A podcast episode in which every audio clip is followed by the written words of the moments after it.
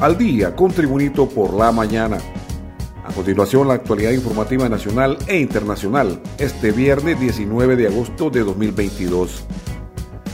Una serie de allanamientos, inspecciones, requerimientos fiscales, capturas y atención a víctimas en casos de trata y tráfico de personas fueron, entre otras, las acciones emprendidas ayer en la Operación Amanecer 3 por parte del Ministerio Público y agentes de la Policía Nacional a nivel de todo el país. El flagelo de la trata de personas o desaparición de jovencitas para ser prostituidas, denominado un monstruo de mil cabezas, ha incrementado considerablemente en Honduras, como lo denunció el diario La Tribuna en una serie de trabajos en base a testimonios de víctimas, investigaciones policiales y cifras escalofriantes por parte de entes gubernamentales y organismos de derechos humanos.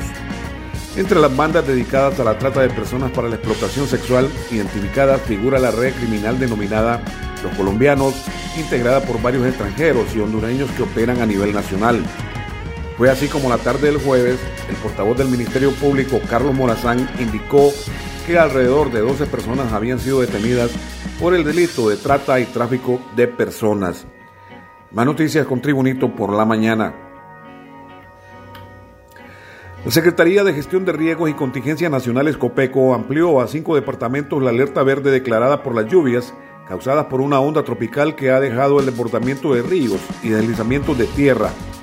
COPECO indicó en un comunicado que la alerta preventiva es por las próximas 24 horas en los departamentos de Cortés, Santa Bárbara, Ocotepeque, Copán y Lempira. En Lempira y Copán se registran deslizamientos de tierra y la caída de varios puentes debido a las fuertes lluvias que afectan esas regiones y eso ha dejado incomunicadas varias regiones y poblados del país. Continuamos con las noticias en Tribunito por la mañana. El director de la Policía Nacional, Juan Carlos El Tigre Bonilla, se declara no culpable de los cargos por narcotráfico que le imputa la justicia estadounidense, por lo que irá a juicio. Bonilla Valladares se le presentaron en esa corte de Estados Unidos tres cargos. Uno, participar en la conspiración para importar una sustancia controlada a los Estados Unidos y dentro del territorio aduanero de los Estados Unidos de un lugar fuera del mismo, manufacturar y distribuir una sustancia controlada con intención y conocimiento que dicha sustancia sería ilegalmente importada dentro de los Estados Unidos y en las aguas dentro de una distancia de las 12 millas de la costa de los Estados Unidos, manufacturar, distribuir y poseer una sustancia controlada a bordo de una aeronave registrada en los Estados Unidos. El cargo número 2 usar o portar armas de fuego para promover o poseer armas de fuego durante y en relación a la conspiración por importación de narcóticos imputados en el primer cargo de la demanda y por instigar y asistir al mismo. El cargo número 3 contra el Tigre Bonilla en Estados Unidos es participar en la conspiración para usar y portar armas de fuego para promover o poseer armas de fuego durante y en relación a la conspiración para importar narcóticos imputados en el primer cargo. Continuamos con Tribunito por la mañana. La nueva ley de defensa y seguridad nacional que envió el Poder Ejecutivo al Congreso Nacional y cuyo dictamen se introdujo al Pleno de la Cámara Legislativa en la noche del pasado miércoles, literalmente fue bateada en el Congreso por la férrea oposición de las bancadas de diputados del Partido Liberal, el Partido Salvador de Honduras y el Partido Nacional. En la presentación del dictamen, diputados liberales y del Partido Salvador de Honduras expusieron al Pleno que se le diera más espacio de consenso a la nueva normativa que envió el Ejecutivo por una ley de asunto de Estado y que por ende requería de más espacio de diálogo, por lo que no era conveniente aprobarla en un solo debate. La discusión de la iniciativa se trasladó para sesión de ayer a las 10 de la mañana, pero debido al cabildeo a que se sometió el proyecto de la nueva normativa, la reunión legislativa inició al filo de las 3 de la tarde, solo para decir por parte de miembros de la Junta Directiva que fuerzas extrañas habían incidido en las bancadas del Partido Liberal y Partido Salvador de Honduras para no aprobar la nueva ley de defensa y seguridad nacional y que por consiguiente se suspendía la sesión y se convocaba para el próximo martes.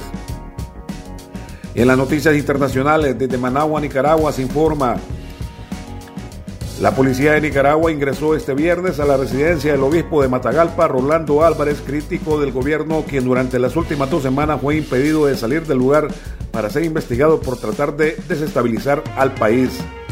SOS, urgente. En estos momentos la Policía Nacional ha ingresado a la curia episcopal de nuestra diócesis de Matagalpa, donde se encuentra Álvarez. Publicó la propia diócesis en su cuenta de Facebook en la madrugada del viernes, sin entregar mayores precisiones. Se desconoce el paradero del obispo Rolando Álvarez y de quienes lo acompañaban en la curia. Las autoridades que no han entregado información hasta el momento, mientras medios críticos del gobierno y algunas voces desde el exilio aseguran que Álvarez fue detenido y sacado de su residencia. En las informaciones deportivas, cuando faltaba un poco más de una hora para el inicio del partido entre Municipal y Olimpia de Honduras por la ida de octavos de final de la Liga con CACAC, un grupo de aficionados provocó disturbios en las afueras del estadio Doroteo Guamuch Flores, en la capital de Guatemala. Usuarios en redes sociales reportaron los incidentes señalando que las barras de ambos equipos se enfrentaron cerca del Coloso en la zona 5 de Ciudad Guatemala. Se registran disturbios frente al estadio Doroteo Guamuch. Tenemos la intervención del grupo antimotines y también hay gas lacrimógeno. Por favor, mucha precaución, señaló Amílcar Montejo, vocero de la Municipalidad de Guatemala. Hubo seis detenidos y autoridades del Hospital San Juan de Dios informaron que un hombre de nacionalidad hondureña se encuentra en estado delicado tras disturbios en las afueras del estadio Doroteo Guamuch en la zona 5 de la ciudad de Guatemala. En los deportes también, polémico y agónico y dramático empate 2-2 logró Olimpia ante Municipal de Guatemala en un ríspido partido disputado en el estadio Doroteo Guamuch Flores por los octavos de final de la Liga CONCACAF con nueve jugadores jugando gran parte del juego por la expulsión de Jerry Benson y Bonnie García, Olimpia pudo mantener la paridad. Antes del juego se dio un pleito de barras de Municipal y Olimpia en donde hubo varios heridos y detenidos. Los goles del Olimpia fueron obra de Brian Moya a los tres minutos y Bonnie García anotó el segundo a los nueve minutos.